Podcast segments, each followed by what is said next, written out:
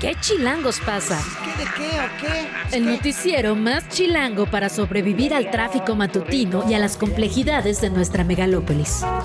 Conducido por Luisa Cantú y Luciana Weiner. ¿Qué chilangos pasa? La información necesaria para amanecer, sobrevivir y disfrutar en la capital del país. Queremos que ustedes gocen. Música para bailar, señor. Aquí comenzamos. y otro lado. Hoy salgo con mi baby de la disco Corona. Corona, yeah. Voy con la falda, arcaena, piña colada. No tengo pena. 7 de la mañana con un minuto de este lunes 25 de septiembre. Esto que acabamos de escuchar es Despechá de la Rosalía, que un día como hoy, pero de 1992 llegó al mundo. Buenos días, Luciana Weiner. Luisa Cantú, muy buenos días y muy buenos días a la Rosalía que está cumpliendo años, pero qué emoción, además ya, no sé si tenías ese chisme, pero ya regresó con Raúl Alejandro. Ah, no, justo estoy viendo las notas de TV y Notas, porque consulto periodismo serio todas las mañanas, que decían que había sido un año difícil, buen tour, pero malo por el rompimiento. Ya volvieron. Ya volvieron, sí, bueno, al menos subieron un par de fotos en Instagram que son muy sospechosas. Cuando tronó esa pareja yo dejé de creer en el amor, quiero que lo sepas. Ah, era una pareja muy bella de estas. Increíble, o sea, la canción que hicieron juntos de verdad para mí condensaba la idea romántica de este mundo. Escogimos mal entonces Despechá. Creo que debimos haber escogido una más de amor. A ver si para el primer corte. Por la voy a traer, la voy a traer a este espacio y la voy a cantar, como no? Sí. eh, Pues ahorita estaba leyendo justo 10 datos que no conoces de la Rosalía, Ay, porque yo evidentemente soy una ignorante de la Rosalía. Ni tan chavas ni tan chida. Gracias, bien Ah. ganado. Casi siempre desayuna lo mismo. Lo primero que comen del desayuno es una tostada de maíz con aguacate, jamón de pavo, aceite de oliva y sal. El- el Por eso se ve de esta como se mujer- ve y por eso, bueno, Ha alcanzado que tengan estos datos. Pero hay una buena. A ver. Una de sus canciones de este álbum, El Motomami, tiene un audio de WhatsApp de su abuela Oh. que dice, el camino que has elegido es muy difícil, pero si tú eres feliz, yo soy feliz. Esta, este, lo que estamos escuchando es la de Raúl Alejandro con la Rosalía.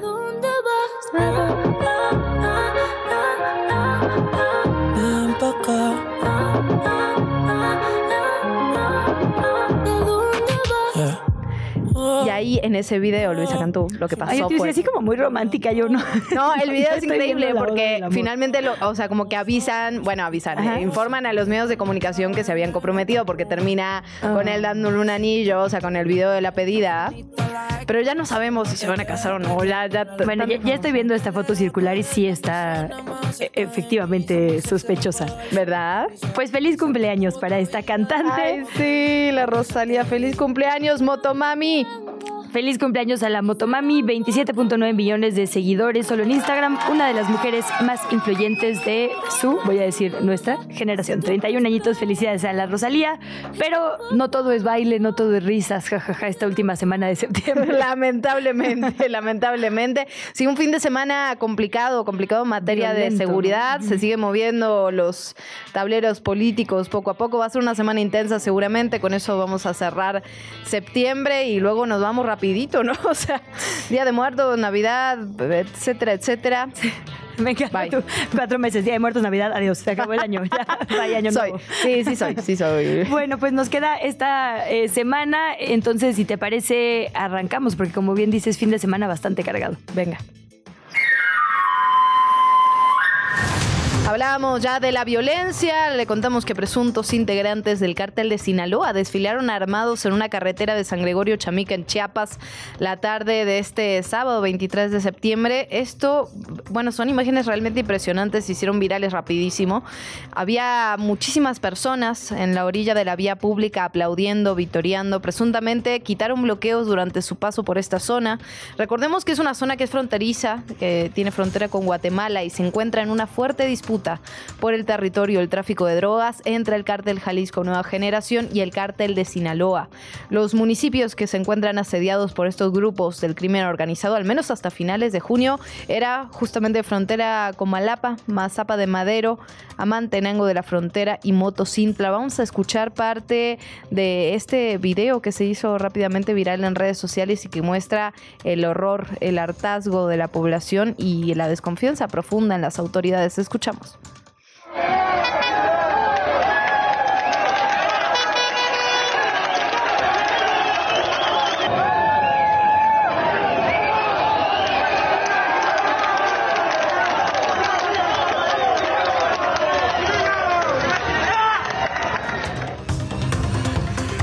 Así las cosas en el sureste del país. En asuntos políticos, desde las primeras horas de hoy y hasta el último minuto de mañana, las personas que busquen coordinar los trabajos de defensa de la Cuarta Transformación en nueve entidades ya pueden registrarse en la siguiente plataforma, registro.morena.app con doble P diagonal convocatorias. Esto lo informó a través de su cuenta de X antes Twitter el dirigente nacional de Morena, Mario Delgado. Las personas inscritas, sabemos después, van a ser parte de las encuestas, tanto aquí en la Ciudad de México como en Tabasco, Chiapas, Veracruz, Morelos, Puebla, Guanajuato, Jalisco y Yucatán. De ahí saldrán las y los candidatos finales. Me metí nada más para ver qué había. ¿Te metiste a registrarte, Luisa Cantú? Pues eh, ya que andamos en época de destapes, Luciana. No, pero sí me metí y la verdad es que es un, digamos, un sitio con instrucciones paso a paso de cómo dar de alta este registro. Te dice los documentos que, digo, por si a alguien por ahí sí le interesa, los documentos que se necesitan, una INE, un acta de nacimiento, documentación que compruebe la militancia en Morena, aunque esa parte dice que es opcional. Mm. No tienes que ser militante. Cualquier comprobante de domicilio, eh, documentación o archivos digitales que se consideren para evidenciar tu trabajo y compromiso con el proyecto de la cuarta transformación. Eso sí, no sé qué documentación. aunque no sea militante, un poco que estar comprometido. Exacto fotografía tamaño infantil y ya, con eso uno se puede dar de alta y comenzar con este proceso. Bueno, otro de los procesos que están también en curso son lo del Tribunal Electoral, porque las y los 12 aspirantes a llenar estas dos plazas que se van a abrir el próximo noviembre en la Sala Superior del Tribunal Electoral del Poder Judicial de la Federación van a comparecer hoy ante el Pleno de la Suprema Corte de Justicia. De entre las seis mujeres y seis hombres van a salir las ternas que serán enviadas al Senado para el último filtro. Hoy la Corte publica en sus redes sociales los nombres de las y los finalistas, proceso al que también estaremos dándoles seguimiento. Y la noche del sábado, ya lo decíamos, fue un fin de semana muy violento. La alcaldesa de Cotija, Michoacán, Yolanda Sánchez Figueroa, fue privada de su libertad por un grupo armado en la ciudad de Zapopan, Jalisco. La Fiscalía Especial en Personas Desaparecidas de esa entidad confirmó que ya están llevando a cabo los trabajos de investigación para dar con su paradero. Según las primeras indagatorias, la afectada iba camino al hotel donde se estaba hospedando, iba con otras dos mujeres, salen de un centro comercial, piden un servicio de taxi por aplicación y de acuerdo con estas versiones, cuando iban camino al hotel las interceptan y secuestran a esta alcaldesa. Las investigaciones, confirmaron las autoridades, se hacen en conjunto entre Michoacán y Jalisco. No se sabe el móvil de este crimen en contra de la alcaldesa hasta este momento. Bueno, en otros temas, los gobernadores y gobernadoras de Morena, también el jefe de gobierno de la Ciudad de México, respaldaron el proyecto de presupuesto de egresos de la Federación para 2024, presentado por el presidente, por Andrés Manuel López Obrador, lo presentó al Congreso, y aseguraron que con ese presupuesto permitirán concluir los grandes proyectos de infraestructura, así como un cierre de administración sin crisis ni devaluación. Esto lo comunicaron a través de un desplegado firmado por el ex jefe de gobierno, por el jefe de gobierno, perdón, por Martí Batres, y los 20 22 gobernadores del partido. En él expresaron un exhorto también al Congreso a actuar con responsabilidad y seguir destinando recursos para los programas sociales que han reducido la pobreza y han incrementado la inversión pública en beneficio de los que menos tienen. El primer tribunal colegiado de apelación del primer circuito confirmó la exclusión de todas las pruebas financieras aportadas por Brasil y por Suiza así como los testimonios de exdirectivos de la constructora brasileña Odebrecht en el proceso que se sigue al exdirector de Petróleos Mexicanos, Emilio Lozoya Austin. Esto significa que la FGR no puede utilizarlas para acreditar el supuesto soborno por 10.5 millones de dólares. La Fiscalía General de la República calificó de ilegal esta resolución del Tribunal Federal y aseguró que los jueces de distrito y magistrados federales han vuelto a evidenciar notoriamente su parcialidad e ilegalidad a favor del exfuncionario, que argumenta digamos, este tribunal que dice que no se pueden usar sus cuentas bancarias que se obtuvieron sin una orden de un juez y que por eso las desestiman. Sin embargo, no existe la posibilidad de que Lozoya Austin salga en libertad de forma inmediata o que se termine ya el proceso. Todavía no se llega a la etapa de juicio y además hay que recordar que la FGR tiene otras pruebas que ya se consideraron válidas para demostrar o intentar en los siguientes meses demostrar la responsabilidad de este exfuncionario en los delitos que se le imputan. Vamos ahora a temas locales. La Secretaría de Movilidad, la CEMOVI, recordó a los motociclistas que circulan aquí en la capital que ya a partir del domingo 24 de ayer entraron en vigor las modificaciones al reglamento de tránsito anunciadas en agosto de este año. Las nuevas medidas buscan reducir hechos de tránsito que involucren a conductores de motocicletas y a motonetas, así como salvar vidas. Esto lo explicó la dependencia capitalina. A través de un comunicado, la CEMOVI precisó que personal autorizado de la Secretaría de Seguridad Ciudadana infraccionará a las y los conductores que cometan alguna de las faltas al reglamento de tránsito estipuladas. Atención porque ahí las sanciones económicas van a ir de 518 pesos a 2.075 pesos. Además, y esto es la gran vuelta de tuerca que se le da, de la remisión de la unidad a un depósito vehicular a fin de prevenir conductas de riesgo. Luego de tres capturas y ya su liberación finalmente el viernes pasado, Uriel Carmona, el fiscal de Morelos, volvió a sus oficinas. Declaró que tiene fuero, que lo protege y que eso es lo que ha estado haciendo valer a través de sus abogados. Afirmó que no tiene rencores a pesar de los 48 días que estuvo preso y que está trabajando en aclarar que según él, según declaró, no hubo ninguna conducta ilícita de su parte. Hay que recordar que Carmona fue detenido por cuatro acusaciones, digamos, formales, tres promovidas por la Fiscalía de la Ciudad de México vinculadas con este feminicidio de Ariadna Fernanda, la joven que la Fiscalía de Uriel Carmona había intentado hacer pasar, digamos, por Em, pues por responsable de su propia muerte. La verdad es que básicamente la Fiscalía de Morelos dijo que se había muerto por haber tomado alcohol cuando se trataba de un feminicidio. Con esto tienen que ver las acusaciones que se hacían desde la capital. Y había otra más por la Fiscalía Anticorrupción de Morelos que finalmente entregó a la FGR.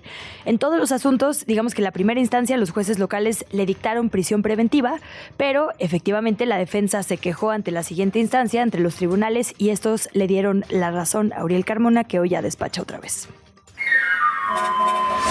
¿Qué chilangos pasa? ¿Qué de qué o qué? Pues qué. 7 de la mañana, 17 minutos. El pasado 21 de septiembre, la titular de la Fiscalía General de Justicia de la Ciudad de México, Ernestina Godoy Ramos, anunció su decisión de ser ratificada en el cargo que actualmente ostenta, por lo que comunicó al Consejo Judicial Ciudadano su determinación para mantenerse al frente de la dependencia por cuatro años más.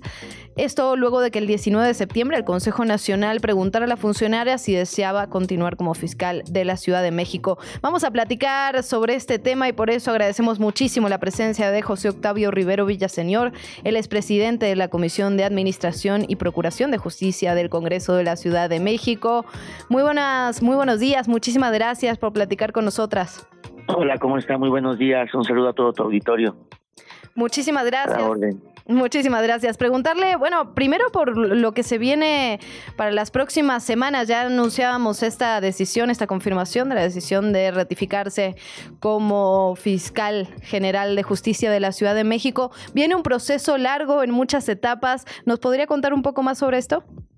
Pues mira, hace ocho días se instaló apenas el Consejo Judicial Ciudadano, que es un órgano que es el que va a decidir si la fiscal eh, tiene condiciones para ratificarse o no, y que es único en el país. Este es el único eh, estado, eh, sí, pues podemos considerar la ciudad un estado como los demás, las demás entidades federativas, en la que el fiscal tiene que pasar por un proceso de revisión para poder decidir este consejo si la fiscal eh, cumple con estos requisitos para ser ratificada o no. Es único en el país en el que se integra un consejo ciudadano que es elegido y que tiene que eh, estas condiciones para eh, generar esta posibilidad en la que se revisa las acciones, los procesos en el que la fiscal puede ser o no ratificada es único en el país porque en todo el país, la mayoría, en la mayoría de los estados, esa propuesta del gobernador o del Congreso del Estado. En el caso de la ciudad, es a propuesta de un Consejo Ciudadano que fue elegido también de forma eh, muy, muy minuciosa para que ellos puedan decidir si, si, si continúa o no. El día, hace una semana, se instaló formalmente el Consejo y ha decidido empezar el procedimiento. Apenas va a preguntarle a la fiscal si desea de manera oficial, aunque la, fiscal ya ha dicho que ha manifestado que desea continuar en el cargo, pues de forma oficial apenas el Consejo Judicial Ciudadano le va a preguntar a la fiscal si desea continuar o no en este cargo, para iniciar todo el procedimiento de entrevista, de valoración, para que pueda ser ratificada. Diputado, buenos días. Le saluda Luisa Cantú también aquí junto a Luciana Weiner. Preguntarle cuáles son estos requisitos que tendría que cumplir Ernestina Godoy para que se vote, digamos, su ratificación y si hay otras personas que podrían levantar la mano y competirle. Mira, son dos procedimientos distintos. Si la fiscal le, le comunica al Consejo Judicial Ciudadano que quiere ser ratificada, entonces el procedimiento de evaluación es solamente con la actual titular porque si es un proceso de ratificación, a la que se va a evaluar es al actual titular de la fiscalía. Si la si la fiscal le, decide decirle al Consejo Judicial que no continúa, entonces el Consejo Ciudadano elabora una terna, tres personas eh, como propuesta para que vaya eh, como eh, en esta etapa como para evaluarlos.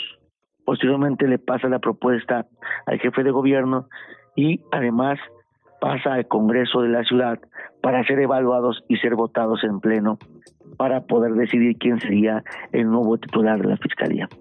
En dado caso que la fiscal decide, comunique que continúa de forma oficial, aunque repito, ya anunció que ella quiere continuar, se hace la evaluación de la titular por parte del Consejo Judicial Ciudadano, se comunica al jefe de gobierno si es que el Consejo Judicial dice que sí tiene condiciones para seguir en ese proceso y después posteriormente se le anuncia al Congreso de la Ciudad de México, se pasa la propuesta para que el Congreso decida si sigue o no. Ese es el procedimiento. Aproximadamente unos 20 días va a estar culminando ese proceso y el Consejo Judicial Ciudadano tiene hasta finales de octubre para para pues concluir con este proceso de decisión de si continúa o no la fiscal. El Consejo Ciudadano ha sido muy, muy claro, digamos, ha sido muy específico en el tema de la transparencia con la que van a hacer este proceso. Si yo soy un ciudadano, una ciudadana, ¿cómo puedo seguir? entiendo que va a haber una entrevista incluso a la fiscal. ¿Cómo podemos seguir este proceso desde la ciudadanía? Mira, eh, con la actual legislación que se ha reformado hace unos meses, pues va a ser más transparente este proceso porque todas las sesiones de este Consejo Judicial son abiertas y públicas a la ciudadanía. Y se va a anunciar eh, en su momento las sesiones por parte del Congreso de la Ciudad de México que es quien está dando todas las condiciones y todas las facilidades a este Consejo Judicial Ciudadano para que pueda instalarse, para que pueda llevar a cabo sus sesiones y además para que puedan ser públicas y abiertas a la ciudadanía. En su momento, a partir de la página del Congreso de la Ciudad, se van a ir dando a conocer los tiempos y se van a ir dando a conocer los momentos en el que van a realizarse las entrevistas y realizarse todos esos procedimientos para que la gente pueda seguirlo por redes sociales y además para que pueda ir opinando a partir de este procedimiento eh, con las redes y los y, los links oficiales del Consejo Judicial Ciudadano. Es único en el país, es un proceso inédito en el que la gente eh, va a poder estar informada de forma, de manera en tiempo real lo que está pasando con una instancia tan importante de procuración de justicia como es la Fiscalía eh, de Justicia de la Ciudad de México. Y además un cargo eh, pues que seguramente no estará libre de polémica. Ya anunciaba el PAN por ahí que llevaría todo el proceso a la Corte, precisamente por estas modificaciones eh, digamos, que estarán vigentes para este procedimiento, ¿no, diputado? Le agradecemos. Así es, pues porque el PAN dice que está inconforme que la ciudadanía y que el Consejo Judicial Ciudadano sea quien decida. Ellos están acostumbrados a que, a que sean cuotas políticas. Y lo que nosotros hemos decidido es que sea a partir de un consejo institucional, eh, eh, que, sea institucional, un consejo que no tenga cuotas políticas, el que decida si continúa o no, o el que decida quién va a ser el nuevo titular. Entonces, eso es lo que hemos decidido y eso es lo que al PAN no le gusta, porque al PAN le gusta los moches, al PAN le gusta de una u otra manera que se decida por medio de negociaciones políticas. y eso es lo que ha afectado durante muchos años eh, buenas decisiones en materia de procuración de justicia.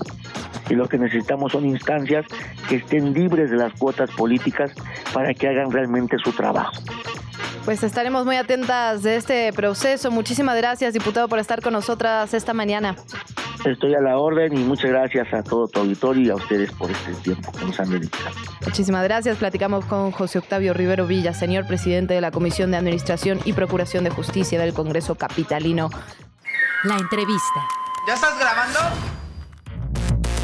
7 de la mañana, 27 minutos. Estamos de regreso en ¿Qué chilangos pasa? Tenemos que hablar de lo que ocurre en materia de violencia feminicida, violencia en contra de las mujeres. La Fiscalía General de Justicia de la capital abrió una carpeta de investigación por el feminicidio de Montserrat Juárez Gómez en un departamento de la colonia Náhuac, ubicada en la alcaldía Miguel Hidalgo. Esto se da después de su desaparición el pasado 4 de julio del 2022. Ella fue reportada como desaparecida en el municipio de Catepec, en el Estado de México, este municipio profundamente violento para las mujeres. Más de un año después, las autoridades ya confirmaron su fallecimiento y abrieron esta carpeta de investigación por feminicidio. Hasta el momento se presume que hay dos personas detenidas, quien fuera la pareja de Montserrat, Shana Alejandro N., y su padre, César N. Mientras tanto, familiares y amigos no dejan de pedir justicia y esclarecimiento de los hechos. Montserrat Juárez Gómez nació el 28 de diciembre de 1997. Hoy en día tenía 25 años de edad, 24 cuando fue reportada como desaparecida. Y como este caso, muchísimos, todos los días estamos hablando de feminicidios, desapariciones, violencia. que se investiga como feminicidio después de que se hizo viral un video terrible y muchísima presión social, ¿no? Porque desgraciadamente no fue, digamos, el origen de esta investigación. Sí, lamentablemente muchos de estos casos, primero se culpa a la víctima, como ya lo veíamos justamente en el caso de Morelos y en muchísimos casos más, incluso aquí en la capital. Y, y otras veces ni siquiera se califica como feminicidio, se le imputa solo homicidio y esto hace que después cuando veamos las cifras de violencia en contra las mujeres haya una cifra, digamos, negra, particularmente en delitos de género. Vamos a seguir platicando de esto, Luisa Cantú. Pues por eso trajimos a una experta, la experta, diría yo, Estefanía Vélez, directora ejecutiva de Intersecta. Precisamente hablamos de las intersecciones de violencia que hay que considerar cuando analizamos este fenómeno. Estefanía, qué gusto tenerte por acá en estos micrófonos. Muy buenos días y bienvenida. Un gusto estar con ustedes dos. Bonito día, bonito lunes sobre todo.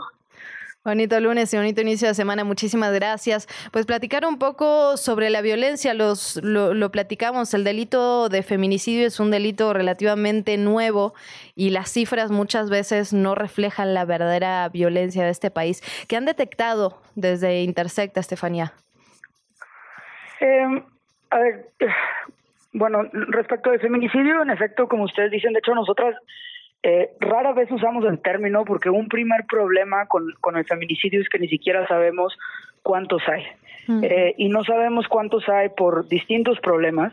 Eh, por ejemplo, hasta el día de hoy, el feminicidio está definido en todos los códigos penales de los estados, pero cada estado tiene una definición distinta de feminicidios, ¿no? Entonces, deberíamos de decir como feminicidios en Yucatán, feminicidios en, ¿no? Con independencia de esas distintas definiciones, eh, las autoridades no han hecho el suficiente esfuerzo para que los datos permitan capturar eh, al menos ciertos elementos comunes que sí tienen las definiciones. Por ejemplo, en todos los eh, códigos penales del país se establece que si el, en el homicidio de la mujer hubo violencia sexual, se considera feminicidio. Y hasta el día de hoy, los datos de homicidios que tenemos no permiten ver si se registró o no violencia sexual. ¿no? Entonces, eh, hay una primera falla de los datos y ahorita em, hay otra fuente eh, que publica cada mes el Secretariado Ejecutivo que todo mundo lo toma como si fueran feminicidios, pero creo que ahorita tú lo dijiste muy bien, esos datos lo que reflejan es cuando les llega a las fiscalías un caso, cómo clasifican al inicio de la investigación las fiscalías ese caso. Y lo que hemos encontrado es que hay fiscalías donde casi el 100% lo clasifican como feminicidio y hay fiscalías donde apenas el 10% lo clasifican como feminicidio y creemos, esa es la hipótesis, que más que reflejar lo que ocurre con el caso, tiene que ver con patrones de investigación de las fiscalías. Por ejemplo, hay unas que están siguiendo la regla de que todo se investigue como feminicidio y eso se ve reflejado en que todo queda clasificado como feminicidio, aunque no lo sea. Entonces, todo esto para decir que hay un primer problema eh, y que es importante nombrarlo porque si queremos entender mejor la violencia, necesitamos registrar mejor la violencia. Y eso es justo lo que aún no se está haciendo, al menos con los feminicidios. Sí, digamos que siempre se tendría que investigar cualquier muerte violenta de mujer de inicio como feminicidio, pero tendría que ser el primer paso, ¿no? Digamos, porque siempre es una hipótesis que hay que considerar, pase lo que pase. Por ahí en algún curso nos decían justo, si atropellan a una mujer en la calle, aparentemente no tendría que investigarse como feminicidio. ¿Por qué sí hay que hacerlo? Porque quizá quien iba conduciendo era la expareja o, o demás, ¿no? Digamos que tendría que ser un punto de partida, pero como bien dices, una metodología pues mucho más eficiente para dar resultados. Y justo de eso te quería preguntar, Estefanía, porque publican eh, ustedes en Intersecta efectos inesperados, estos ensayos eh, que justo se preguntan si realmente estas políticas, en su mayoría punitivistas, que tenemos para reducir la violencia de género están funcionando o no. ¿Qué han encontrado? Eh, digo, ahí lo que dices, no, nomás por regresar el ejemplo de, una mujer que es asesinada, creo que eso es muy importante de entender. O sea, ninguna ley dice que todo asesinato de mujeres es feminicidio. La única que lo intentó, eh, que fue el Código Penal de Chihuahua, la Suprema Corte la declaró inconstitucional. Ahí sí en Chihuahua fue un caso que llegó a la Corte, eh, un hombre atropelló a un hombre y a una mujer, pero por el de la mujer le dijeron casi el doble. Eh, porque el Código Penal de Chihuahua decía que solo por matar a una mujer más pena de cárcel. Y la Corte declaró eso inconstitucional. Pero lo fundamental es lo que tú dices, tienes que descartar si no hay eh, si no fue la pareja, si no hubo violencia sexual, entonces el tipo penal de feminicidio se vuelve, digamos, como una guía de investigación para la fiscalía. Ahora, sobre efectos inesperados, creo que eh, este, para quien tenga interés, es un libro que el día de hoy publicamos seis organizaciones feministas que contiene una colección de ensayos sobre distintas eh, políticas estatales que, como tú dices, yo podría, digamos, calificar eh, como punitivas, o sea, que utilizan ya sea el miedo o el castigo para tratar de generar cambios. Eh, hay ensayos de una variedad de cosas, desde el registro de agresores sexuales, la prisión preventiva oficiosa, la militarización, la criminalización, por ejemplo, absoluta de la sexualidad entre adolescentes, y el libro, digamos, eh, más que enfocarse solamente en si funcionan y no, que creo que aquí un poco respondiendo a tu pregunta, voy a usar el caso de prisión preventiva oficiosa, que es algo eh, que Intersecta le hemos dado seguimiento. Para quien no sepa, la prisión preventiva oficiosa es un mecanismo que permite que el Estado encarcele personas sin demostrar que cometieron delito y sin demostrar que ponen en riesgo el proceso. Simplemente por el delito por el que se te está investigando, en lo que son peras o son manzanas, vas a la cárcel.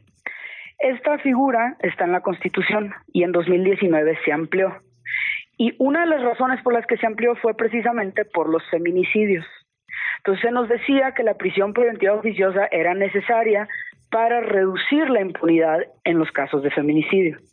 Lo que nosotros hemos encontrado es que no han mejorado, no ha mejorado la capacidad de las fiscalías de investigar y perseguir adecuadamente los feminicidios. No han aumentado las condenas por feminicidio. Lo que sí ha pasado es que esa reforma revirtió la tendencia de personas privadas de la libertad. Llevábamos años con el número de personas privadas de la libertad bajando y gracias a esta reforma, uno de los factores más importantes, se revirtió y empezaron a crecer el número de personas privadas solo en prisión preventiva. Y en este crecimiento, las más afectadas en proporción fueron las mujeres. Una de las cosas que hemos encontrado en Imperfecta, de cada 100 hombres encarcelados, 40 están en prisión preventiva. En mujeres son 50. O sea, de las mujeres que están en prisión, la mitad están en prisión preventiva y hay un mayor porcentaje de mujeres en prisión preventiva oficiosa. Entonces, el título de efectos inesperados se refiere a políticas que promovemos con la mejor intención y que no solo nos jala para lo que queríamos que jalara, sino puede tener estos efectos que ni siquiera imaginamos, que en el caso, digamos, de la prisión preventiva, se justifica en el nombre de las mujeres, pero no protege a las mujeres, por el contrario, acaba teniendo un efecto pernicioso sobre las mujeres y valga decirlo, sobre las mujeres que más históricamente han sido discriminadas, que tienen que ser las mujeres que están en prisión. Esto que dice Estefanía es bien importante, los impactos diferenciados de género. Cuando hablamos de violencia, no solo hablamos de violencia feminicida, de violencia física, eh, sino también de todos los efectos diferenciados que hay entre hombres y mujeres, ya que hablabas del tema, digamos, de mujeres en, situación de cárcel, incluso las penas más altas sobre los mismos delitos, que no se tenga en cuenta, que no se juzgue con perspectiva de género, que no se tenga en cuenta cuando las mujeres cometen delitos casi por obligación, ¿no? De, de sus parejas sentimentales. Eso también ocurre mucho. ¿En, qué otros campos podemos ver estos efectos diferenciados? Porque eh, las últimas cifras del INEGI también nos daban cuenta de los delitos sexuales y cómo impactan 10 veces más a las mujeres que a los hombres. Sí, eh, a ver, parte de la, y, y, qué bueno que preguntas de esto, porque, a ver, una pregunta de investigación fundamental siempre es, ¿un fenómeno a quién de hecho afecta? ¿No? Y aquí, importante reconocer, hay, hay violencias que desproporcionadamente afectan más a hombres. Eh, y que a mí siempre me sorprende que no se utilice el feminismo porque ahí también es necesario. Pongo un ejemplo. De cada 10 homicidios en México, 9 eh, de las víctimas son hombres. Es un fenómeno que desproporcionadamente afecta a hombres. Ojo, eso no quiere decir que quien está matando está pensando, mm, un hombre, quiero aniquilar hombres, sino tiene que ver con cómo la manera en la que hemos educado, concebido, la manera en la que los hombres viven por ser hombres, también les expone a una serie de violencias. Y ahí es donde el feminismo se vuelve relevante. De la misma manera, hay violencias que desproporcionadamente afectan a las mujeres. Este es el caso perfecto de la violencia sexual, ¿no? que aquí, como bien dices, eh, hay una encuesta que se llama el Envipe que cada año saca el INEGI y cada año vemos exactamente el mismo patrón. Esta encuesta mide hostigamiento, exhibicionismo, abuso sexual, intento de violación y violación. Y de cada 10 víctimas de estos delitos sexuales, 9 son mujeres. No es necesariamente que quien acosa diga, quiero fregar a las mujeres pero la manera en la que hemos entendido a las mujeres, la manera en la que las pensamos, la manera en la que educamos a los hombres a pensar sobre las mujeres, la manera en la que les enseñamos a los hombres que tienen que ejercer su propia sexualidad sobre las mujeres, una sexualidad de dominio, una sexualidad de conquista, se acaba viendo reflejada en esas estadísticas que la violencia sexual, ¿no? De facto, se vuelve un fenómeno que afecta mucho más a las mujeres que a los hombres. Y justo lo, lo importante es estar eh, vigilando ahí y de nuevo el feminismo busca darnos estas herramientas para entender, uno, detectar y entender estos impactos y que así podamos contribuir a reducir esta violencia. Sí, es que si tratamos de conectar, digamos, toda la coyuntura, también valdría la pena entonces analizar justo esta disputa por la educación sexual que hay en este momento eh, vigente, ¿no? Padres y madres que se oponen a que esto llegue a las aulas sin medir esto que dices, el último efecto que es incluso la violencia. Eh, Estefanía, y bueno, digo, además de preguntarte una reflexión al respecto de eso, sumarte otro, otro grado de análisis, ¿qué otras capas encuentras tú de discriminación? En mujeres, tanto víctimas como mujeres en conflicto con la ley. Porque claro, eh, hay delitos que afectan y, delitos, digamos, de ambos lados del delito, mayoritariamente a las mujeres, pero me imagino que también a ciertas mujeres de ciertos contextos, de ciertas geografías. Preguntarte también por eso, ¿qué, qué tienen mapeado ustedes en Intersecta? Em, a ver, sobre, bueno, empiezo por la pregunta de la violencia y, luego voy a la pregunta de la educación sexual, que en efecto es fundamental. A ver, primer punto que me parece muy importante eh, poner sobre la mesa, justo si pensamos que hay distintos factores que inciden en la violencia. Por ejemplo, en un país como México, el clasismo es un factor que también estructura eh, la violencia. Los datos del INEGI de, de homicidios eh, nos permiten ver que los homicidios, y otra vez, estoy utilizando homicidios porque esa es la categoría que hay, ¿no? Y homicidios es hombres asesinados, mujeres asesinadas estos datos del INEGI nos permiten ver que los homicidios desproporcionadamente afectan a personas que no han tenido las mismas oportunidades educativas y también nos permiten eh, ver que afectan desproporcionadamente a personas sin seguridad social. Esos son, digamos, dos indicadores de, de clase de alguna manera. ¿no? Entonces, esta violencia, aunque conocemos de casos de familias privilegiadas a quienes les han asesinado hijos o hijas. Estos casos son la excepción y sí es un fenómeno que desproporcionadamente afecta a personas de escasos recursos, hombres y mujeres por igual. Segundo, el racismo. Y, y digo esto porque uno de los grandes problemas es que no hemos querido reconocer el racismo en México. Entonces, las encuestas del INEGI que miden o que incluyen indicadores sobre racismo son muy nuevas. Pero lo que hemos podido encontrar es que el racismo también afecta a hombres y a mujeres y ojo, los puede afectar igual o los puede afectar diferentes. Aquí eh, quiero poner un ejemplo. En Intersecta hemos, eh, le hemos entrado a la violencia laboral y pensemos en la violencia que viven mujeres trabajadoras del hogar. Eh, es violencia tanto sexista como clasista como racista muchas veces. O sea, pensemos en muchos de los insultos que luego se les hacen a las trabajadoras del hogar. No solo tienen que ver con ser mujer, tienen que ver con ser cierto tipo de mujer de, entre comillas, bajos recursos ese tipo de violencias ni siquiera la estamos midiendo muchas veces. Y me parece súper importante decirlo porque justo pues no todas las mujeres vivimos lo mismo y no todos los hombres eh, viven lo mismo. Eh, y aquí también de nuevo parte del problema es que apenas se están haciendo esfuerzos por siquiera medir este tipo de cosas. Y cada vez que se miden, lo que sale en los datos es que en efecto hay diferencias entre mujeres que son súper importantes a, considerar. No sé si con eso eh, responda esa primera pregunta tan importante, ¿no? que, que pues, luego no hablamos suficiente de, estos cruces. Em, y sobre la educación sexual, creo que das en el clavo, justo si ves eh, la, justo la, violencia sexual es el perfecto ejemplo. Hay mucho que tiene que ver con la manera en la que nos educan, ¿no? Nos seguimos viviendo en un contexto donde se habla poco de, de la sexualidad y ese vacío se llena con estereotipos, se llena con prejuicios, se llena con ideas y pues los estereotipos, prejuicios de ideas predominantes en esta sociedad tienden a ser muchas veces eh, machistas. Y el resultado de esto es también, vemos violencia sexual desde que son niños y niñas. ¿no? la, violencia sexual no es un fenómeno limitado a personas adultas, afecta a niños, niñas y adolescentes. Y por esta razón, eh, la misma Suprema Corte, hecho, la, Suprema Corte tiene un, caso de hace años, eh, fue un amparo de una mamá de Aguascalientes que impugnó la Ley General de Niños, Niñas y Adolescentes del Estado y entre las cosas que impugnó fue eh, el derecho de los niños, niñas y adolescentes a la información y educación sexual. Eh, un poco diciendo que no, no, no, es, no está bien que le estemos dando a los niños, niños y adolescentes esta información. Y la Corte le contestó, por supuesto que está bien, eh, porque los niños, niñas, otra vez, si lo pensamos con una manera de prevenir violencia, ¿cómo van a saber los niños qué es violencia si ni siquiera hablamos de ello?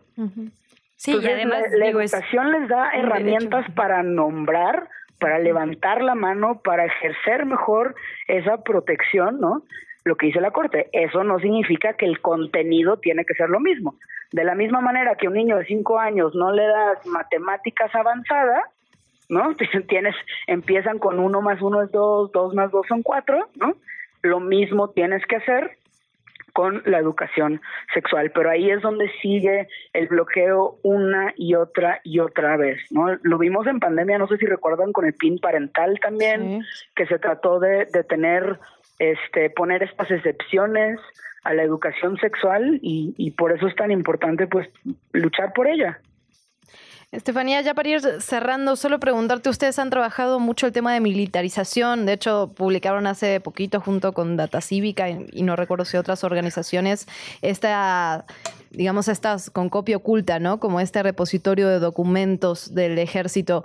En ese sentido, y pensando justamente en la violencia en contra de las mujeres, ¿cómo afecta la militarización particularmente a las mujeres? ¿Tiene también, digamos, un impacto diferenciado? ¿Tiene también consecuencias brutales en, también en violencia sexual, en violaciones a derechos humanos? ¿Qué han encontrado en ese campo? Lo que hemos encontrado es que em, eh, primero la, militarización también afecta a las mujeres, las afecta a veces de manera similar a los hombres, a veces, como bien dices, de manera diferenciada. eh, algunos ejemplos. Eh, hemos encontrado, por supuesto, que hay violencias que ejerzan, eh, ejercen directamente soldados marinos en contra de las mujeres que replican patrones misóginos. Por ejemplo, la EMPOL, esta es una encuesta del INEGI de personas privadas de la libertad, que te permite ver cómo son los arrestos. Y, por ejemplo, de las mujeres detenidas por la policía estatal, el 5% reportó que había sido violada sexualmente.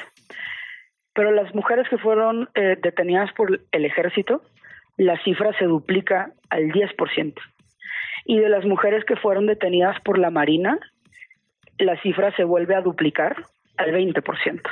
Entonces, si como mujer te detiene una policía, un soldado o un marino, el riesgo que tienes de vivir violencia es mucho mayor si te detiene eh, un soldado o un marino, ¿no? Y esto no se ve con los hombres, los hombres, los índices de violación concretamente tienden a ser muchos menores, ¿no? Además de esta violencia directa, eh, lo que hemos encontrado es que el despliegue de soldados y marinos, o sea, el uso de soldados y marinos para combatir el crimen organizado, no ha tenido el efecto que nos decían que iba a contener la violencia, sino por el contrario, justo contribuyó a que aumentara. Y ahí tenemos un informe que se llama Las dos guerras, que muestra cómo, no sé si recuerdan cuando empezamos a decir, hay en promedio seis mujeres asesinadas al día, y luego subió a, hay nueve mujeres asesinadas al día, y luego diez mujeres, ¿no? Ese aumento la militarización es uno de los factores detrás de ese crecimiento y también cambió mucho la manera en la que matan mujeres en México. O sea, por ejemplo, antes el lugar número uno donde mataban mujeres era la casa y ahora es la calle. Y también el número de mujeres asesinadas con arma de fuego se duplicó. Si vemos en, en 2000, de cada 10 mujeres asesinadas, 3 eran asesinadas con arma de fuego y ahorita son 6. Y detrás de ese cambio está también la, la militarización, ¿no? este despliegue de soldados y marinos que cambió más que resolver otra vez, cambió, complejizó y aumentó eh, las violencias. Eh, y lo último que no quiero dejar de mencionar, porque me parece muy importante, incluso cuando las víctimas directas son los hombres, eh, muchas veces eso también afecta a las mujeres. Pienso en el caso de las desapariciones forzadas. este es un fenómeno que afecta desproporcionadamente a hombres, pero luego las que se quedan buscando eh, las que se quedan buscando justicia, las que se quedan buscando eh, eh, que las autoridades actúen desproporcionadamente también son mujeres. Entonces, esos son al menos tres de los efectos que estamos viendo de esta política que otra vez se nos ofrece como la gran solución. no parece estar funcionando y por el contrario tiene pues estos también efectos inesperados negativos que es importante visibilizar porque creo que necesitamos cambiar de rumbo. Estefanía Vela, directora ejecutiva de Intersecta, como siempre, muy valioso, muy nutritivo escucharte. Si nos lo permites, te seguiremos buscando. Vienen además épocas de campañas y las propuestas serán fundamentales de analizar con una lupa específica de género. Te mandamos un abrazo y bienvenida siempre a este espacio. Muchísimas gracias, bonito lunes. Bonito lunes, gracias. ¿Qué chilangos pasa? En los medios y en las redes sociales. Vamos a revisar qué hay hoy en los medios de comunicación. Empezamos las recomendaciones con una columna de Viri Ríos en Milenio que dice lo siguiente: mitos de las pensiones. Básicamente dice eh, que son un programa estrella en esta administración y que ambas candidatas a la presidencia, tanto Claudia Sheinbaum como Xochil Gálvez, han proponido mantenerlas. Dice Claudia propone mejorar su implementación de forma que lleguen al 100% de las personas adultas mayores. Actualmente llega solo al 78%. Y lo que Xochitl propone en esta materia, Xochitl Galvez, es que se otorguen antes. Em, a los 60 en lugar de a los 65 en los estados donde hay un mayor índice de pobreza. Lo que hizo Viri Ríos fue analizar cómo impactaría en las cifras, digamos, macro de pobreza implementar ambas ideas. Y lo que dice es, con la propuesta de Claudia, el porcentaje de personas viviendo en la pobreza disminuiría solo del 36.3 al 30.9%. Y con la propuesta de Xochitl, el 30.6% de las personas seguirían viviendo en la pobreza. En ambos casos, dice Viri Ríos, la pensión para adultos mayores sería una herramienta cara e insuficiente. Eh, pero dice que es algo que nadie dice en voz alta porque es políticamente incorrecto. Lo que dice es que, digo, por supuesto hay que mantenerlas, pero no son lo único, puesto que la pobreza afecta mayoritariamente en estos momentos a las personas jóvenes. Entonces no hay que, digamos, usar solo las pensiones de forma discursiva, sino analizar verdaderamente, digamos, la demografía de nuestra nación. Bueno, nos quedamos en Milenio. Vamos a revisar otra de las columnas que, se ha publicado estos últimos días, este fin de semana. Eh, hablamos de la columna El Pozo de los Deseos Reprimidos de Álvaro Cueva, este periodista cultural especializado en cine que publica la columna literal heroico relacionado con esta película que se estrenó la semana pasada, una de las películas más valientes que jamás se hayan hecho en la historia de nuestro país, dice Álvaro Cueva en esta columna. Recordemos que es una película que habla justamente de los horrores del ejército mexicano, ya que hablábamos de la militarización.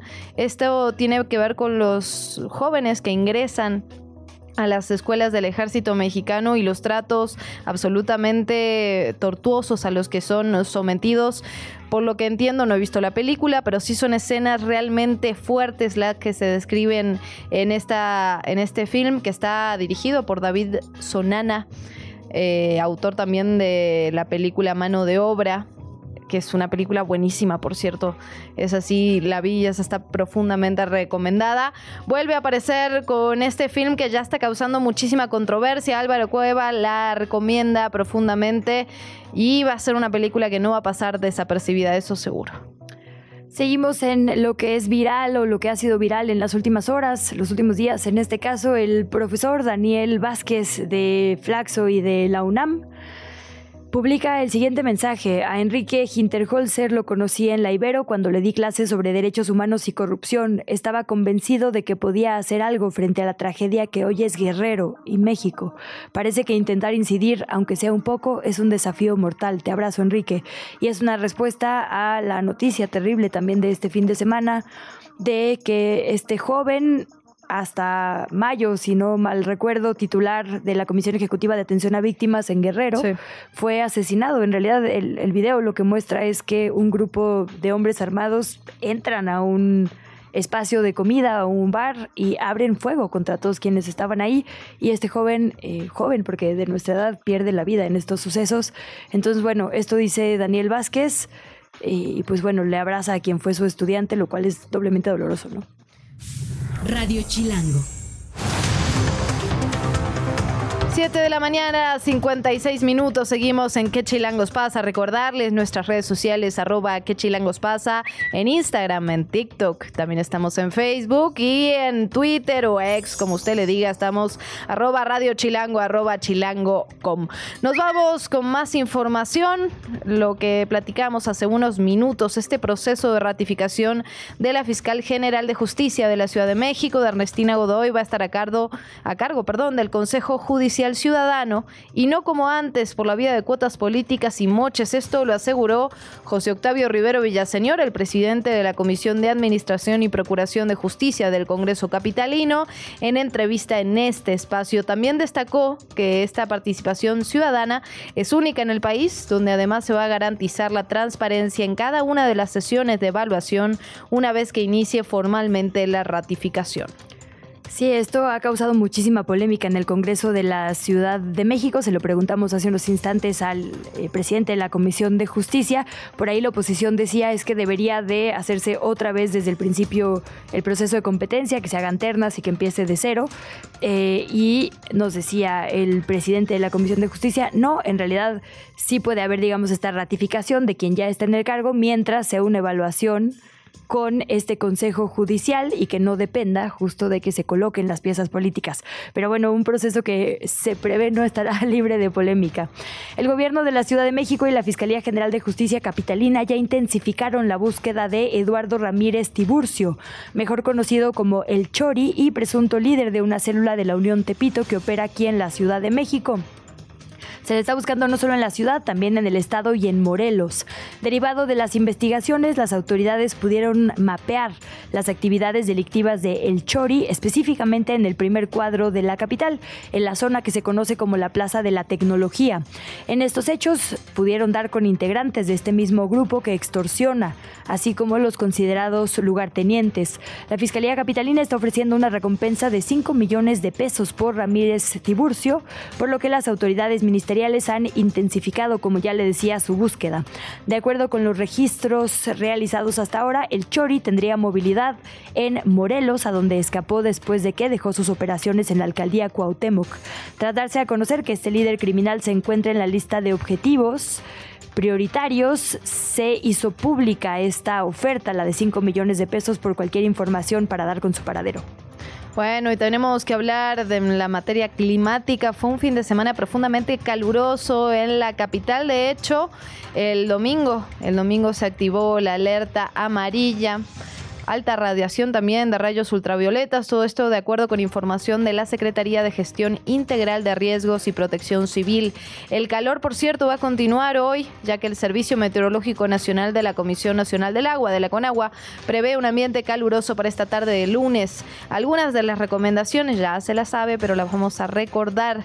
Eh, eh, utilizar ropa de algodón de manga larga, sombreros, gafas con filtro, siempre aplicar un protector solar que sea mayor a 30 grados de protección, tratar de pasar el mayor tiempo posible en la sombra o en interiores. Importante también proteger a los niños pequeños, a los adultos mayores y agrego yo a las mascotas. Ellas también sufren en las altas temperaturas.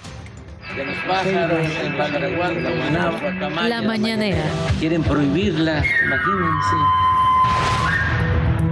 Hablemos de la conferencia matutina siendo las 8 de la mañana en punto. Andrés Manuel López Obrador, el presidente, cumplió con la orden del INE sobre cortinillas en esta mañanera. También agregó una posdata. Te recomendamos que no veas este programa porque puede ocasionarte daño psicológico, emocional o afectar los intereses que defiende, señaló Andrés Manuel López Obrador con esa ironía que lo caracteriza por supuesto, eh, todo esto cumpliendo con lo que había pedido al INE previo a las conferencias matutinas, la cortinilla, la posdata, etcétera. Entre los invitados de hoy, por cierto, en la conferencia se encuentran los gobernadores de Chiapas, Rutilio Escandón, y el gobernador de Tabasco, Carlos Merino. También en esta conferencia se informó que la canasta básica registró una ligera alza en su precio. En la zona centro, el precio más alto fue de 32 pesos con 70, 1032 pesos, perdón, con 70 centavos. Se dio un avance sobre el tren Maya. El director general de la empresa, Oscar David Lozano Águila, informó que el avance del tramo 1 es de 185 kilómetros de vía terminada. Faltan 87 días para su inauguración, que será en diciembre de 2023. Avisos de ocasión. El día de hoy, como le adelantábamos, comenzaron los registros de quienes buscan coordinar los comités de defensa de la Cuarta Transformación en las entidades donde va a haber elecciones el próximo verano. Y por ello ya también se prevén varias conferencias de prensa. Digo, ya ha habido destapes en las últimas semanas, pero ahora se formaliza con estos actos. A las 9 de la mañana, la exalcaldesa de Iztapalapa tendrá una conferencia de prensa desde el partido Morena. Clara Brugada estará dando información hoy a los medios de comunicación. Muy esperada su postura, digamos, y que quizá reaccione a la mano levantada del el subsecretario de Salud, Hugo López Gatel, y del el ex titular de la Secretaría de Seguridad Ciudadana, Omar García Harfush. Ya, güey.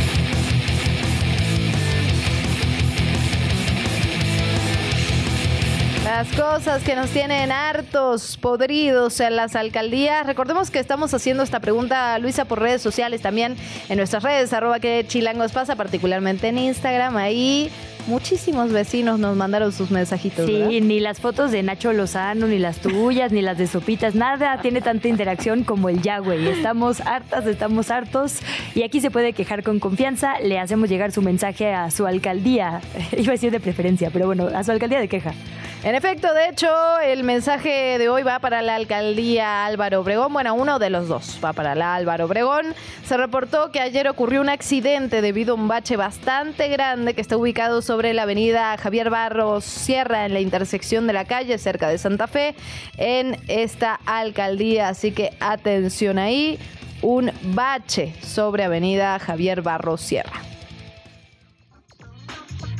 Sí, tenemos que seguir hablando de estos temas. En la sequía va en aumento, va en aumento en el país. En la primera quincena de septiembre, el país experimentó ligeras lluvias por arriba del promedio en zonas puntuales. Hablamos de Nayarit, Jalisco, Guerrero, Chiapas, también los estados que comprenden la península de Yucatán debido a la presencia de diversos fenómenos como canales de baja presión, la cercanía al país del huracán Jova, el ingreso de humedad de las ondas tropicales, la 25, la 26, la 27, y la presencia del segundo frente frío sobre la frontera norte, pero el resto del territorio nacional tuvo déficits importantes de humedad, aunado también a la presencia de un sistema anticiclónico sobre el noreste, el norte y en el noroeste también, situación que ayudó al incremento de las condiciones de sequía en varias categorías. Recordemos que esta temporada las lluvias empezaron tarde, Luisa, y ya, y ya parece que van disminuyendo, todavía no estamos ni en octubre y ya tenemos varios días sin precipitaciones. Están llegando, Luciana, varias alertas. Eh, seguramente tú también estás suscrita en tu celular a las alertas de todos los medios. Y en este momento están llegando varias que tienen que ver con este acuerdo, digamos, tentativo a la huelga que había de actores, actrices, guionistas, escritoras, escritores por allá en Hollywood. Una huelga que tenía más de cinco meses, una huelga que paralizó, digamos, las programaciones literalmente, tanto on demand como en vivo de series, de películas y demás, que puso en peligro a estos famosísimos late night shows, ¿no? Que, eh, que son muy populares por allá en los Estados Unidos. Aparentemente habrían estos líderes de los sindicatos de guionistas logrado un acuerdo tentativo no definitivo. Sin embargo, esto no aplica también a los actores. De lo que se quejan fundamentalmente es de que no reciben regalías cuando se les sube a plataformas como Netflix, Prime, digamos las on demand, y que la inteligencia artificial les está robando chamba y estilos sin que sean remunerados de forma correcta. Es información en desarrollo que le haremos llegar un poco más adelante de forma ya más detallada. En efecto, nos vamos, Luisa, con otros temas. Si me lo permites, hay que platicar sobre lo que está ocurriendo en materia migrante, no solo, no solo en el norte de nuestro país, donde hemos visto cómo las fronteras cada vez lo hemos platicado en varias ocasiones, no solo estamos hablando de hombres en edad laboral, sino cada vez más de niños, de familias, de mujeres, pero esto también tiene una repercusión aquí en la capital, los albergues están realmente a reventar de personas. Es muy, es muy complicada la situación que se está viviendo incluso aquí en nuestro país. Por lo tanto, vamos a platicar con Gabriela Hernández. Ella es directora de Casa Tochán, tiene una larga trayectoria eh, al frente de, este, de esta casa, al frente de este refugio y también eh, trabajando para las personas migrantes. Gabriela, qué alegría saludarte. Muy buen día.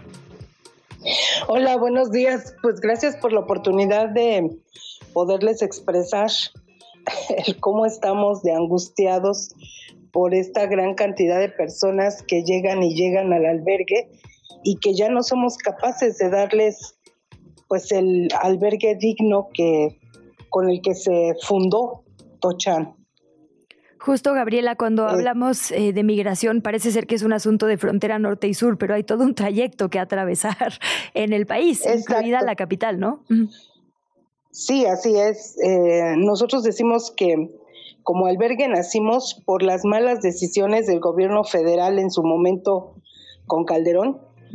Continuamos el trabajo igual por las malas decisiones de Peña Nieto y su frontera sur de cercar las vías para proteger a los migrantes. Y en 2020 empezaron a llegar muchísimos haitianos, 2022 venezolanos, y hoy es entre haitianos, venezolanos y otros nacionalidades centroamericanos, indudablemente, que están llegando con la esperanza de ingresar de manera regular a Estados Unidos a través de la famosa aplicación de CBP One, ni siquiera la pronuncio bien, eh, y que tarda muchísimo en, en que se les pueda conceder. Y que la población tiene que sobrevivir desde que entra a territorio mexicano hasta pues la Ciudad de México, porque es donde más eh, la aplicación puede ser accesada. Y, digamos que vienen caminando sin documentos, algo que los pone mm, en estado de vulneración. Vienen sufriendo extorsiones por parte de todo el mundo Digo, yo entiendo a los chapanecos y a los de Tapachula que, que si no tienen muchos recursos económicos, ahorita la entrada de los migrantes es una derrama importante económica. Pero desde que les venden agua a 50 pesos un litro y las extorsiones de policías y de todo tipo de personas, ¿no? que los logran subir a los autobuses y, y un sinfín que llegan a la Ciudad de México sin un centavo y que necesitan trabajar para poder recuperarse unos días y seguirle hacia la frontera. Eh, nosotros estamos, sí, dime. No, estaba pensando que, digamos, ya llevan unos casi 10 años, por lo que entiendo, de trabajo con personas migrantes y me imagino que han visto las diferentes caras de esta crisis migratoria. ¿Qué ha cambiado en todos estos años? ¿Dónde crees, Gabriela, que estaba, digamos, los focos rojos antes y dónde están ahora? ¿Qué ves de diferente? Mira, como que tenemos 12 años, pero como que retrocedimos En 12 años, cuando, cuando abrió Tochan, se daban visas humanitarias por parte del gobierno federal después de que habían sido víctimas de delito. Em, eh, con Peña Nieto se les dio la visa humanitaria, pero se les agregó el CURP, lo que significaba tener oportunidad de trabajar. Y hoy viajan sin ningún documento que regule su estancia en territorio mexicano, eh, sin derecho a subirse a un autobús y ahora les quitan la bestia, que si bien es cierto es peligrosa, que, que, pues que es todo lo que no quisiéramos para los migrantes viajar, pero que sí era otra vez el único medio porque pues ahí no les pedían documentos. Sí, el tema es que todas las rutas son peligrosas, hay unas visibles y unas invisibles, ¿no? Entonces, ¿cuáles vamos a dar? Pues digo, es que sí, lo que dices, es, es, terrible, digamos, que no aprendemos sexenio tras sexenio. Eh, Gabriela, preguntarte un poco para quienes no estamos del todo familiarizados, digamos, con la dinámica de albergues aquí en la Ciudad de México, justo como que pocas veces hablamos de la dinámica migrante aquí, preguntarte... Eh, cuántos son privados, cuántos son públicos, si hay mesas de diálogo, digamos, con las autoridades locales.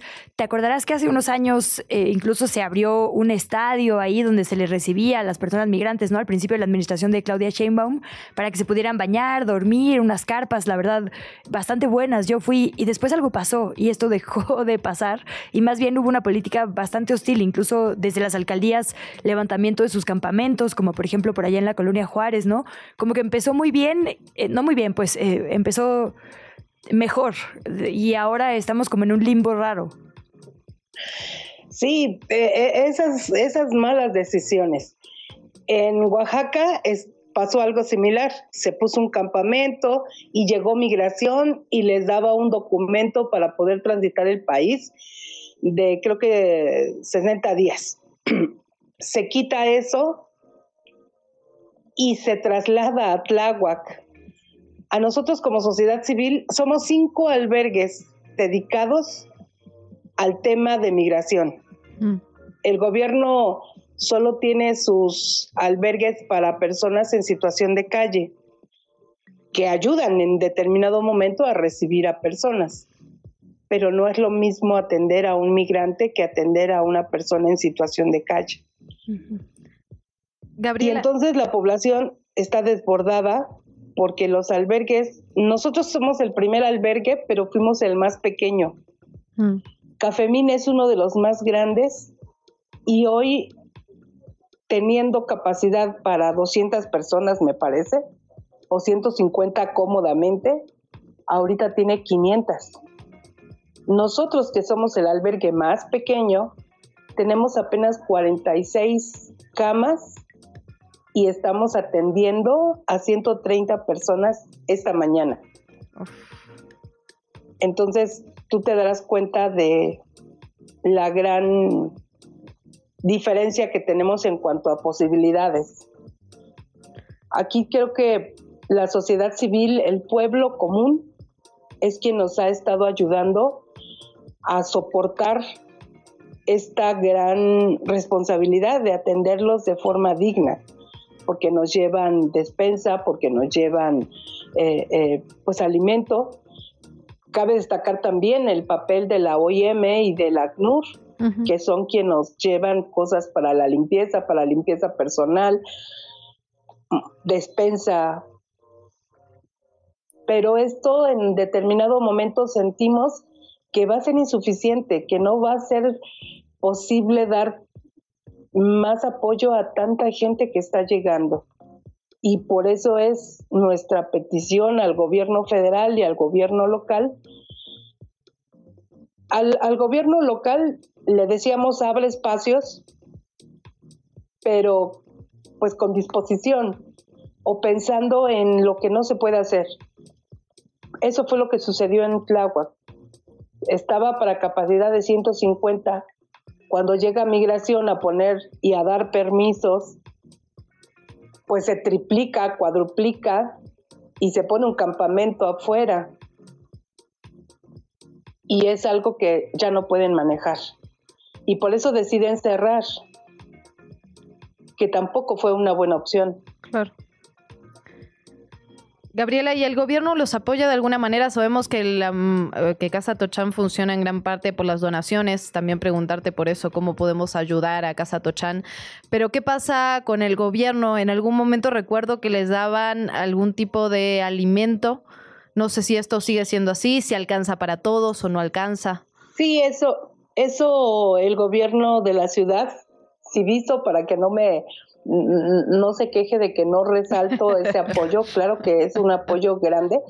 Y yo no le llamo apoyo, digo, discúlpenme, no soy soberbia, pero el gobierno, tanto local como federal, si nos dan algo para los migrantes, creo que están cumpliendo, no creo, estoy convencida, están cumpliendo con su deber. En la Ciudad de México hay una ley de interculturalidad, la constitución de la Ciudad de México estipula eh, eh, dar apoyo a personas que no son de la ciudad. Entonces, lo tienen estipulado legalmente. Nos aportan esta situación, raciones de comida para mediodía. Sin duda es muy fuerte ese apoyo. Aunque las quejas son de no tanto chile, por favor, porque pues, nuestro estómago de los migrantes no está tan acostumbrado, pero eso ya son minusas, ¿no? La cuestión es que sí, sí nos sirve este, eh, esta prestación que nos dan. Claro. Gabriela, el tema de, eh, no sé, proporcionarles quizá eh, empleo, digamos, si hay alguien eh, digo, no sé si hay ahí un marco legal o si es buena idea a las personas que están en Tochán y que, como nos dice, seguramente pasarán ahí un tiempo, puesto que están esperando esta eh, solicitud en la aplicación. Digo, además de decirte. Eh, ah, perdón. Sí, digo, el tema de empleo y también específicamente qué se necesita. Si tienes más niñas, niños, más personas mayores, no sé, ¿qué, qué, podríamos aportar, digamos, desde la ciudadanía? Claro, el, el trabajo es lo ideal para ellos la cuestión es de que ahora, sin documento, pues sería trabajar de forma irregular. Y eso implica pues consecuencias tanto para la persona como para la persona que da empleo, ¿no? Digo, gracias a Dios, en México se puede hacer todo. Y pues con desventajas, pero encuentran empleos en obras de, construcción, ¿no? Eh, eh, como vendedores en algún puesto de del mercado. Afortunadamente. Eh, y, así es como logran pues tener empleo. Eh, a mí me da mucha tristeza que me digan, si ya me voy a ir, nada más voy a trabajar esta semana para poder tener y darle a la migración, porque me va a pedir, porque sí le ha venido pidiendo desde el sur hasta llegar aquí. Entonces, pues trabajan para estar preparados para las extorsiones, qué tristeza. Pues Gabriela. Y bueno, la ayuda que nos pueden dar es el contribuir con alimentos, sardina, jabón de baño, cosas de aseo para el albergue y para ellos, desodorantes, hmm. hacen falta. Es como ya un artículo de lujo para el albergue, pero pues siempre hace falta. Oye, ¿y un teléfono, mail o algo por si alguien quiere hacer una donación también económica, digamos? Sí, pues mira, ahorita tenemos hasta eso problemas con nuestra cuenta, pero a través del PayPal se pueden eh, eh, también hacer donaciones económicas. Pues ahí queda la invitación también en las redes sociales, en Twitter como arroba casa tochan. Ahí me imagino que nos podemos comunicar para ver exactamente qué se necesita, dónde lo llevamos, los horarios y todo. Gabriela, muchísimas gracias, como siempre, gracias por platicar con nosotras esta mañana. No, gracias a ustedes. Buen día. Muy buenos días, Gabriela Hernández, la directora de Casa Tochan. ¿Qué chilangos pasa? En los medios y en las redes sociales. Vamos revisando lo que hay en las redes sociales a esta hora. Político MX publica una infografía que dice quiénes elegirán al próximo jefe de gobierno de la Ciudad de México según sexo y rango de edad en la lista nominal. Hay entre 18 y 19, 249 mil personas, entre 20 y 24 años, 741 mil, y el grupo demográfico de juventud más importante es el de entre 25 y 29 años. 787 mil 330 personas en este rango de edad están inscritas en la lista nominal. Bueno, y otra de las notas que vamos a revisar el día de hoy, particularmente un reportaje que publica Wired en en su versión digital la terrorífica historia de cómo murieron los monos con implantes cerebrales de Neuralink. Recordemos que Elon Musk está implementando este, esta investigación sobre implantes cerebrales, particularmente a través de Neuralink, y el magnate aseguró que ningún mono murió como consecuencia de los, de los implantes, pero esta investigación revela detalles realmente espeluznantes sobre la muerte de los monos. Se preguntan, ¿mintió Musk sobre la muerte de estos primates? porque como decíamos, él dijo que de ninguna forma había habido violencia contra los animales. Sin embargo, todos los documentos están demostrando otra cosa. Animal 15, animal 20, animal 22. Esta cirugía experimental que tuvo lugar en diciembre de 2019, realizada para determinar la capacidad de supervivencia de recibir un implante, una parte interna del dispositivo, se rompió mientras se estaba implantando. Entonces, este mono, identificado como animal 20, lo que dicen los documentos es que se rascaba la zona de la cirugía, que emitía una secreción sanguinolienta y que jaloneaba de un conector que acabó desprendiendo parte del dispositivo. Eh, es que realmente lo que se describe es brutal. Finalmente este mono en particular terminó siendo eutanasiado el 6 de enero del 2020. Otros informes, el animal calificado como 15, que después del implante, de la cirugía con el implante, comenzó a presionar su cabeza contra el suelo sin razón, tenía un síntoma de dolor o de infección. El personal observó también que estaba incómoda, se pellizcaba y jalaba de su implante hasta que sangraba, a menudo se tumbaba los pies de su jaula y pasaba el tiempo cogida de la mano de su compañero de habitación. Eh, el animal 15 empezó a perder la coordinación y el personal observó que temblaba incontrolablemente cuando veía a los trabajadores del laboratorio. Si esto no es tortura, si esto no es violencia animal, que es? Es un, es un reportaje brutal que, que se publica hoy con muchísima información, por lo tanto, recomendado también en ese sentido. Y cerramos con una entrevista que publica el diario El País en su sección de México con la periodista Anabel Hernández. Lo titulan Pedir votar por García Harfuches, pedir votar por un Genaro García Luna. Es una amplia entrevista sobre muchos temas, sus nuevos libros y demás, pero por ahí en las preguntas le dicen, esta semana Omar García Harfuch ha anunciado que quiere ser candidato de Morena para la jefatura de gobierno de la Ciudad de México. En el libro lo sitúa en la órbita de García Luna y responde Anabel, no tengo ninguna duda, todos los documentos que prueban que García Harfuch estuvo enterado de todo lo que pasó en Iguala en 2014. Tengo los documentos. Él era jefe de los policías federales que atacaron y participaron en la desaparición de los 43 estudiantes de Ayotzinapa. Tengo todo el expediente. Esto es, insisto, parte de una conversación amplia que vale la pena leer en el diario El País. La mañanera. Quieren prohibirla, imagínense. Como ya le adelantábamos, hay presencia de los gobernadores de Chiapas y de Tabasco en la conferencia matutina. Se está hablando mayoritariamente, digamos, del avance de la construcción del tren Maya, pero inevitablemente por este video que le decíamos se viralizó el fin de semana, pues se le cuestionó a todos los gobernantes al respecto. Este video en el que presuntamente integrantes del cártel Sinaloa llegan a la zona de Chiapas a liberarles fue una palabra que se usó en las redes sociales de forma inapropiada, por supuesto, porque son dos grupos criminales del cártel Jalisco Nueva Generación. Bueno, se les preguntó y el presidente López Obrador respondió que esto no es un asunto generalizado en toda la entidad, eh, sino focalizado, según, insisto, su versión. Dijo que en Chiapas es donde se aplican más programas del bienestar y reveló que ya se está reforzando la presencia de la Guardia Nacional, específicamente entre la frontera de Comalapa y Motocintla.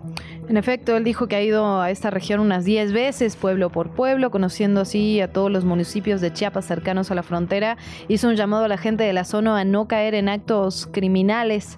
Eh, esto lo dijo el presidente López Obrador. Por su parte, el gobernador de Chiapas, Rutilio Escandón, habló sobre otra cosa. Habló sobre el programa Barriguita Llena, Corazón Contento de Regreso a Casa, que promueve el alimento a estudiantes de educación básica. La entrevista. ¿Ya estás grabando? El Tianguis de El Chopo fue reconocido como Patrimonio Cultural Inmaterial de la Ciudad de México. Y bueno, esto se notó ya el fin de semana. De ello vamos a estar platicando con César Salas, representante precisamente del Tianguis Cultural de El Chopo y promotor de la actividad artística y cultural por allá. César, bienvenido a este espacio. Muy buenos días. Muy buenos días, Miriam.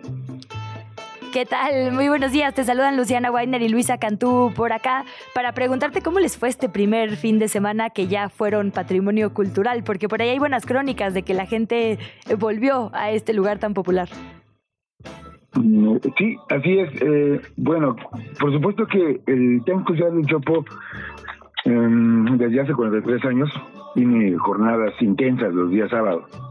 Y pues este sábado, este primer sábado, fue, bueno, eh, fue, estuvo cargada de un halo de, algo diferente. Fue alguna jornada eh, aparentemente ordinaria, eh, dentro de todas sus sorpresas, porque sucede algo, ¿no? Eh, pero sí, es correcto, todos, tanto asociados, titulares de, del Tianguis del Chopo y público asistente, así como artistas que también nos acompañan y muchos personajes que siempre vemos por nuestros pasillos, eh, sí hubo un halo de, de, de nueva vibra, de, algo intenso. Todos estábamos bastante contentos. Vámonos, César, si te parece un poquito para atrás. ¿Qué significa el Tianguis Cultural del Chopo? Eh, se habló ya en esta declaración de, de, patrimonio cultural sobre esta expresión contracultural que tiene, ¿no? Muy relacionada con los movimientos de los 60, de los 70, de los 80. Cuéntanos un poquito de esto, vayámonos un poco para atrás. Eh, bueno, eh, creo que mmm, todos recordemos eh, esta parte medio mmm, intensa y oscura de la década de los mmm, 70. Eh, después precisamente del, del, del Festival Avándaro, cuando el, el, rock, el rock tuvo esta, eh, fue marginado uh -huh. y, y, fue orillado a, a, los, a los hoyos, a la, a, la, a, a que los jóvenes empezaron a ser estigmatizados y y que fue una década también de mucho rock and roll, eh, aún, aún con esta, con esta situación.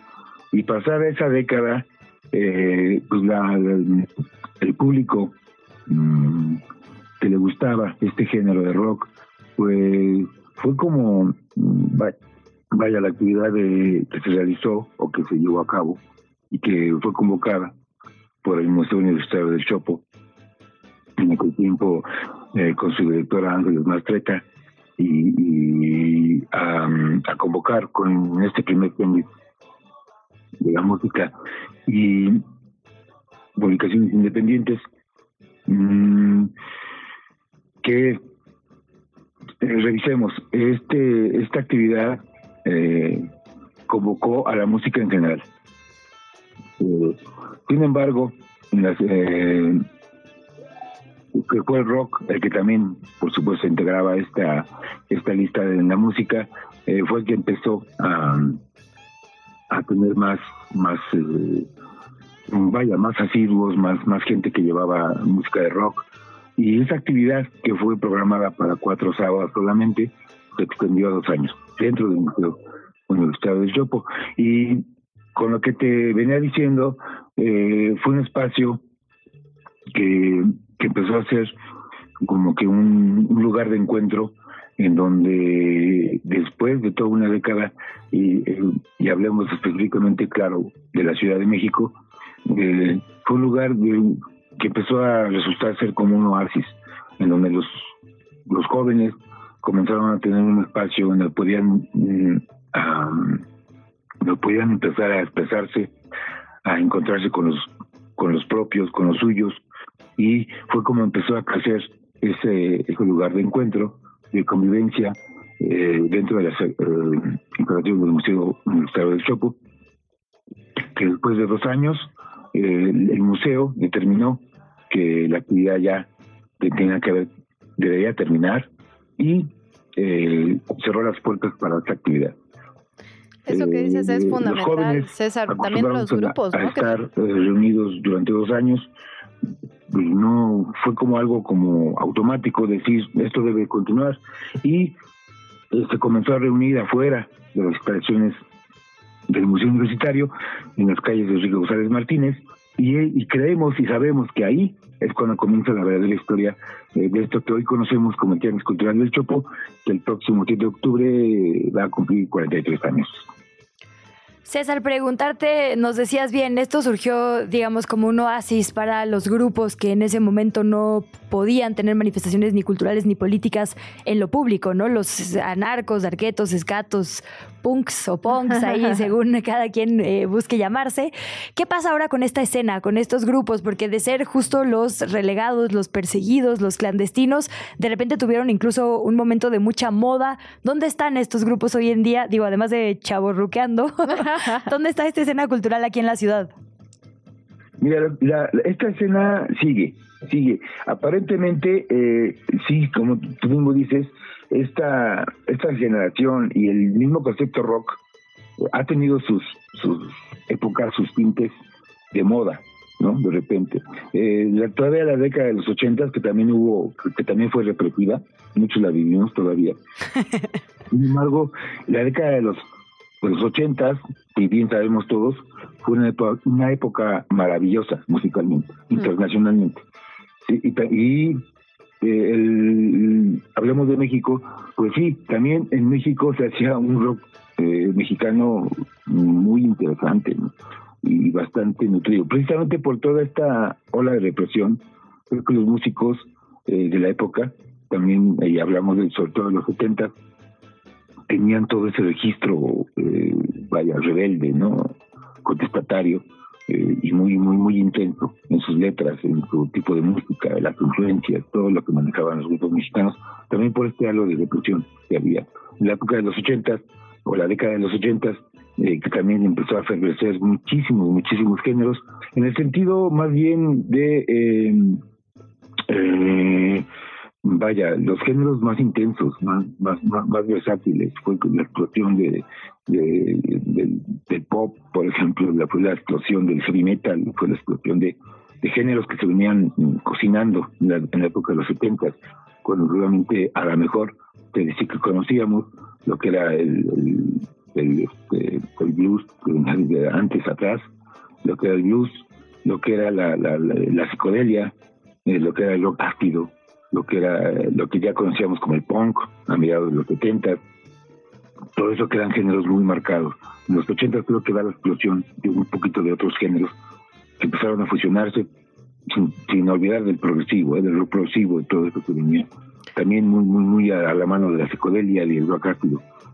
Oye, César, y si hoy si hoy nos damos una vuelta por el Chopo, porque tenía fama de ser justo un lugar donde podíamos encontrar de, todas estas bandas que ya nos mencionas y toda esta escena cultural, eh, cassettes, revistas, eh, artículos, digamos, a mejor precio que en otros espacios comerciales. Si hoy a sus 43 años y en este momento que ya es patrimonio cultural, nos damos una vuelta por el Chopo, ¿qué vamos a encontrar? ¿Qué artistas hay, digamos, hoy? ¿Son los mismos desde entonces? ¿Hay artistas nuevos en estos géneros? ¿Más mujeres? Mm. ¿Cuál es la, vista, digamos, de un paseo por el Chopo hoy? Sí, precisamente esta, esta explosión que te digo, generacional, ha, tenido, siempre eh, pista en el Centro Cultural del Chopo. En el Centro Cultural del Chopo eh, hoy puedes encontrar de todo, ¿sí? Eh, había un, o hay una, unas algunas observaciones que el Chopo pues ha tenido también que este eh, el Chopo, si el Chopo cumple 43 años es porque ha habido, hay mucha tolerancia y mucho respeto hacia las nuevas generaciones sobre todo. Y también estas nuevas, estas viejas guardias que, que, traemos todas las décadas poderosas del rock, en este caso. Eh, no, no, no, eso no quiere decir que el, rock de hoy no sea poderoso, pero, eh, eh pero precisamente el escaparate del Chopo ya es tan versátil que puedes encontrar de todo, musicalmente y, en la parafernalia rockera, ¿no? Porque si bien eh, el, rocker pues tiene que vestirse, ¿no? Y, y hay las inventarias muy marcadas de las épocas que hablamos de atrás, eh, también han, han vaya, han, sido versátiles. Ahora los chicos ya no aportan tanto las indumentarias que nosotros eh, teníamos o tenemos todavía eh, de los 70, de los 80. Los chicos aparentemente ya visten normal y a lo mejor ya tienen el pelo corto, pero eh, siguen les sigue gustando el rock and roll y encuentran en el chopo la música en todas sus épocas, por ejemplo, ¿no? Entonces, de esa parte, creo que sí, el Chopo eh, ha dado esa apertura y, y, al mismo tiempo se ha enriquecido, porque en el Chopo puedes, puedes eh, ir a aprender y puedes ir a enseñar, así como a convivir, el encuentro, eh, toda una aventura. Es este, una visita en el Chopo cualquier sábado. Pues ahí queda la invitación. César, muchísimas gracias por platicar esta mañana con nosotras. Gracias a ustedes por el espacio y a todo su auditorio. César Salas, representante del Tianguis Cultural del Chopo, promotor de la actividad artística y cultural, quedó la invitación para cualquier sábado. Y de hecho vamos a seguir platicando sobre este tema desde la redacción de ¿Qué Chilangos pasa? ¿Qué es el Chopo? ¿Quién es su gente? Aquí le contamos. El Chopo es muchas cosas. Es este uno de mis lugares preferidos, para empezar. Este es un lugar donde yo me inicié en el rock, en el punk, en el gótico, en el metal, en todos los géneros musicales. Ya llámense como sean, que todos vienen en una línea que es el rock. Entonces, este, pues aquí siempre hemos estado, aquí en el Chopo, desde que yo llegué como a los 12 años. Significa un espacio donde puedes liberar todo lo que sientes, ¿no? Todos los... Hay muchas veces que te reprimen, ¿no? Por tu colonia o los lugares donde andas, por la forma de pensar, de vestir y de actuar, ¿no? Entonces el Chopo es un espacio donde puedes ejercer libre expresión hablando del Chopo, aquí comenzamos a traer el fanzine. Yo tenía como un puesto aquí en, el, Chopo y este, ¿cómo se llama? Pues nos ha tocado ver toda la transformación.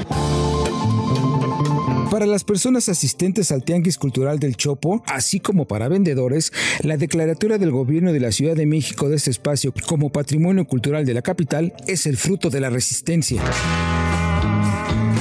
decreto por el que se declara al Tianguis Cultural El Chopo como Patrimonio Cultural Inmaterial de la Ciudad de México.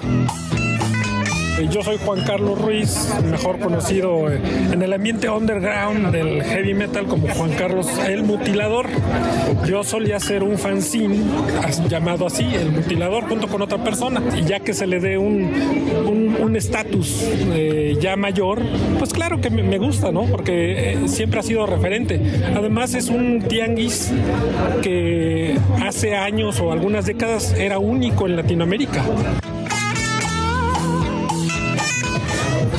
A, mí se me hace un honor. Yo sé que hay un, eh, eh, este nombramiento ha dividido mucho a la gente, de los asistentes, porque se puede ver desde un lado romanticón, como que si te pones muy punk, muy rocker, vas a decir, ay, eso para qué, ¿no? Que el chopo ya no va a ser visto como un mercado más o como un tianguis en la ciudad. Entonces con esto ya va a tener otras, otras posibilidades. En el decreto publicado este viernes en la Gaceta Oficial de la Ciudad de México, se establece que el tianguis ubicado en la alcaldía Cuauhtémoc es un espacio de intercambio cultural y simbólico para la exhibición, venta, trueque de discos y mercancía relacionada con las culturas del rock. Marisela Salgado, una artesana y quien ha participado activamente en la asociación Tianguis Cultural El Chopo, destacó que el nombramiento ha sido resultado de la resistencia a los cambios generacionales, a las inconformidades con algunas autoridades y a la pandemia y creo que ha sido una lucha realmente de resistencia, como dijeron, que realmente nos hemos enfrentado a muchos problemas de todo tipo para poder seguir prevaleciendo aquí, pero llegó esta alcaldía y ha sido un problemático. Sí, creo que ella nunca nos recibió nunca, cuando anteriormente estaba Ricardo Monreal, con él trabajamos. Marisela destaca la lucha de las mujeres choperas porque dice este nombramiento también es resultado del esfuerzo de todas ellas para hacerse un camino en este espacio me dediqué a que apoyar a las mujeres. ¿Por qué? Porque todavía en este país, dentro de nuestra asociación, como en todos lados, hay gente misógina. Y yo me he aventado mis pleitos con ellos. ¿Por qué? Porque le digo, no es justo. Nosotros también somos choperas, también trabajamos. Y no más trabajamos en esto. Trabajamos en nuestras casas como amas de casas, como personas que también lavamos, hacemos nuestra comida y todo, y todavía trabajamos en lo que nos gusta.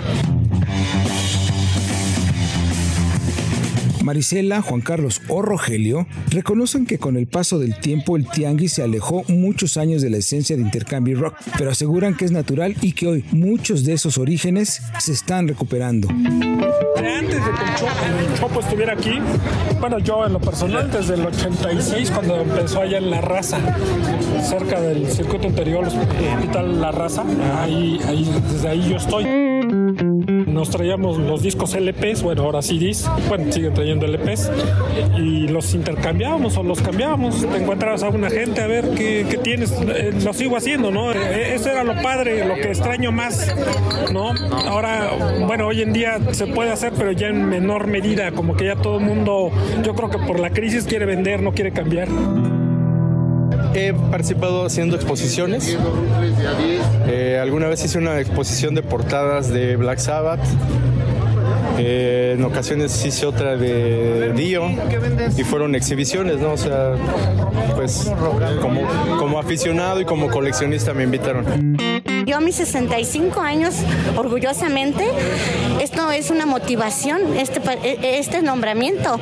Quiere decir que nuestra lucha no ha quedado nuestra lucha dando frutos, que es un espacio en donde pueden convivir toda una familia completa, desde niños hasta los adultos mayores como yo, y que yo creo que pueden encontrar muchas cosas que les interesen. Aquí estamos y aquí los esperamos en el Tianguis Cultural del Chopo, con los brazos abiertos a todas las generaciones y a todos los que en aquel entonces alguna vez pisaron aquí, hoy son sus hijos o sus nietos que siguen estando aquí, que sigan viniendo a este recreo.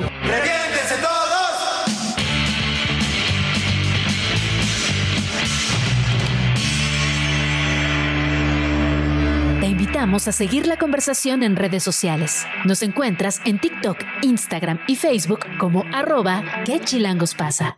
Y en Twitter desde la cuenta de Chilango, arroba chilango.com.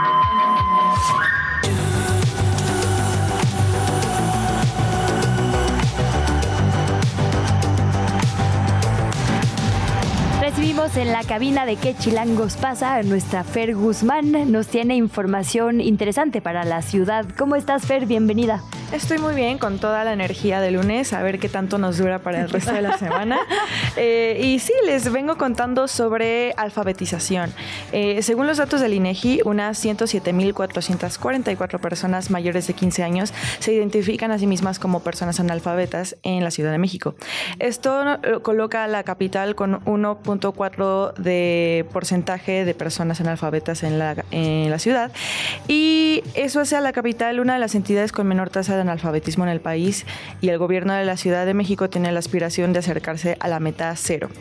El día de ayer el gobierno de la ciudad y el Instituto Nacional para la Educación de los Adultos, el INEA, firmaron un convenio de colaboración que busca alfabetizar a 25 mil personas mayores de 15 años y ayudar a otras 240 mil a entrar a la primaria, a terminar su primaria o su secundaria en caso de que no hayan concluido sus estudios.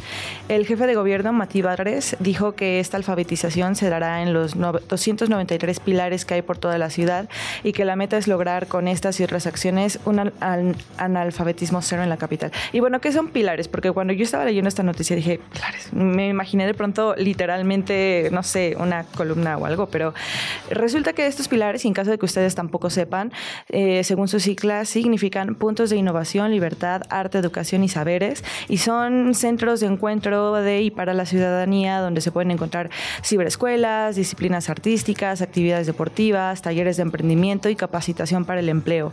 Y cualquier persona puede iniciar o continuar sus estudios desde estos programas de alfabetización, es una palabra complicada, y licenciatura, y, todas estas actividades son gratuitas. Entonces, está buenísimo saber este tipo de datitos sobre la ciudad, eh, porque a lo largo de todas las alcaldías hay unos 219, 293 pilares, son varios centros, y bueno, habría que entrar a la página de eh, pilares.cdmx.gobierno eh, para poder ver en qué, cuáles se quedan cerca, qué oferta educativa hay en el que está cercano a tu, a tu domicilio. Y bueno, está bueno ese datillo. En la actualidad, este programa de alfabetización se ofrece en 219 pilares de los 293 que les cuento que hay. Y eh, se pretende llevar el programa finalmente a todos. Eh, la población de más de 15 años podrá acceder así gratuitamente a este programa y para conseguir la certificación eh, habrá tres formas. Puedes realizar un examen único de conocimientos por el cual te otorgan la certificación que te acredita o puedes eh, conducto a la plataforma Aprende INEA para estudiar en línea y con el apoyo de las ciberescuelas que existen en estos pilares. O la tercera forma es eh, la más tradicional que es asistir a las aulas del Tecnológico Nacional de México. Y bueno les repito pueden buscar toda esta información en pilares.cdmx.gobierno.mx eh, está buenísimo habrá que ver darle seguimiento como a qué otras cosas suceden en nuestros pilares y qué tanto impacto tienen en las comunidades de la Ciudad de México. Muy buena información, Fer, la verdad, importantísimo lo que nos cuentas el día de hoy, a meterse a investigar, porque no solo este programa de alfabetización, como bien decías, sino también todas las actividades que hay en los pilares capitalinos, que son muy interesantes, por cierto. Muchas gracias, Fer, como siempre. De nada, y ya nos estaremos escuchando con más información en esta semana. Claro. Hasta mañana, que te dure la energía, querida. se las comparto, se las comparto. Eso. ¿Qué chilangos pasa en el mundo? El exmandatario izquierdista Evo Morales anunció, confirmó, quizá deberíamos decir este domingo, que se va a postular a la presidencia de Bolivia en las elecciones del 2025, el tres veces electo entre el 2006 y 2019. Va a buscar su quinta candidatura a la presidencia. Bueno, y la NASA recogió la muestra de un asteroide. Estamos hablando de la mayor muestra de asteroide jamás recogida en la historia. Esta nave eh, aterrizó este domingo en el desierto estadounidense de Utah al cabo de un vertiginoso descenso a través de la atmósfera terrestre, siete años después del despegue de la sonda Osiris-Rex. Se espera que este material ayude a comprender mejor los tipos de asteroide que podrían amenazar la Tierra y arroje luz sobre el comienzo mismo de la historia del sistema solar. Esto lo subrayó el jefe de la agencia espacial, Bill Nelson. La caída, observada por sensores militares, fue frenada, por cierto, por dos paracaídas. Esta muestra, que fue tomada en 2020 del asteroide Bennu, contiene alrededor de 250 gramos de material, según estimaciones de la agencia espacial estadounidense, mucho más que las dos muestras de asteroides anteriores que fueron recogidas por misiones japonesas. Se trata de la muestra más grande que hemos recuperado desde las rocas lunares. Esto lo dijo la científica de la NASA, Amy Simon, a la agencia AFP antes del aterrizaje, que finalmente tuvo lugar a las 8 de la mañana con 52 minutos, hora local. La verdad sí, Ay, perdón, nada más iba a decir otra vez, me metí a la mitad de una cortinilla. No, que están impresionantes las imágenes de esto que dices, el, el, paquete cuando llega a la NASA, como parece película de ciencia ficción, ¿no? Entra eh, estos hombres completamente vestidos de blanco, con guantes. Hasta hay un mito, ¿no? Cuando se abre la cápsula para ver el material eh, recuperado. Y bueno, pues fundamental esto. Después de la película esta de No mires arriba, creo que volvió el pánico en la población del planeta Tierra que algún día un asteroide pudiera llegar. Digo, vale la pena decir que estamos monitoreando las trayectorias de aquí a no sé cuántos años, ¿no? No hay, no es un peligro, digamos, en lo inmediato, pero sí interesantísimo esto que publica la NASA el día de hoy. La NASA en español publica un informe súper detallado en sus cuentas de redes por si quiere usted entrarle a fondo al tema. Pásele, güero, ¿qué va a llevar? Bueno, cerramos con información alegre, Luisa, ¿cómo ves? Ay, pues Usher no es de mis favoritos, la verdad. Creo que en el espectáculo del Super Bowl hay una vara muy alta. Así sí. siempre hay shows. Híjole, los últimos han estado bárbaros, ¿no? Pero bueno, él está feliz. Es un honor de mi vida finalmente tachar una actuación en este Super Bowl que se llevará a cabo cuándo, Luciana? Es el 11 de febrero del 2024 estará en el Allegiant Stadium de Las Vegas y ahí estaremos presenciando este show. Yo estoy de acuerdo, ¿no? Creo, no, no sé, espero que nos sorprenda, pero no hubiera sido mi, mi apuesta ni mi selección, sinceramente. Sí, sí, digo, la verdad es que los últimos años han sido shows espectaculares, eh, digo, mujeres, dos mujeres empoderando, Sí. eh, otras, ya sabes, la escena del hip hop, o sea, como que habían tenido Rihanna temáticas muy maravillosa, específicas. elevada, ¿no? Rihanna embarazada, no se nos olvide, además. Sí, como que habían tenido temáticas muy poderosas. Bueno, pero pobre Usher, ¿no? Digo, sí es un artista enorme, hay que decirlo, con un, digamos, grupo de fans pues muy importantes, ¿no? Aunque el- la neta, la nota de estos días de la NFL es la relación de Taylor Swift, pero bueno, ya Sí, le dedicaremos También. un- ya veremos. Esperemos que. Fer nos haga una, un Sí, el reporte, reporte. especial sobre el tema, que es especialista en estas cosas. Estamos llegando al final de ¿Qué chilangos pasa? Nos seguimos en redes sociales, arroba ¿Qué chilangos pasa? En Instagram, Facebook y TikTok. En Twitter nos encuentra como arroba chilango.com o arroba radio chilango, Luisa. Así es, hoy estuvimos platicando de muchísimas cosas. Hablamos de la ratificación o la posibilidad de que se ratifique la fiscal local Ernestina Godoy. Estuvimos platicando de violencia de género con Intersecta. Hablamos también sobre el Chopo y sobre migración. Todo esto lo puede usted recuperar en nuestro podcast, que en un par de horas estará ya disponible en las plataformas donde usted escuche música, Spotify, Apple, donde quiera. Se queda de la mano de Sopitas FM y cerramos con Phil Collins para mi madre. Feliz cumpleaños, ma.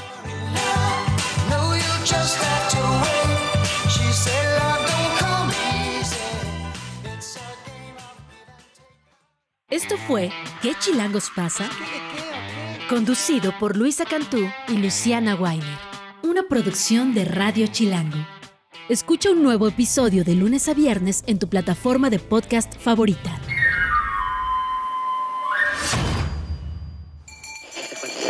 Radio Chilango. La radio que... Viene, viene, ¿eh?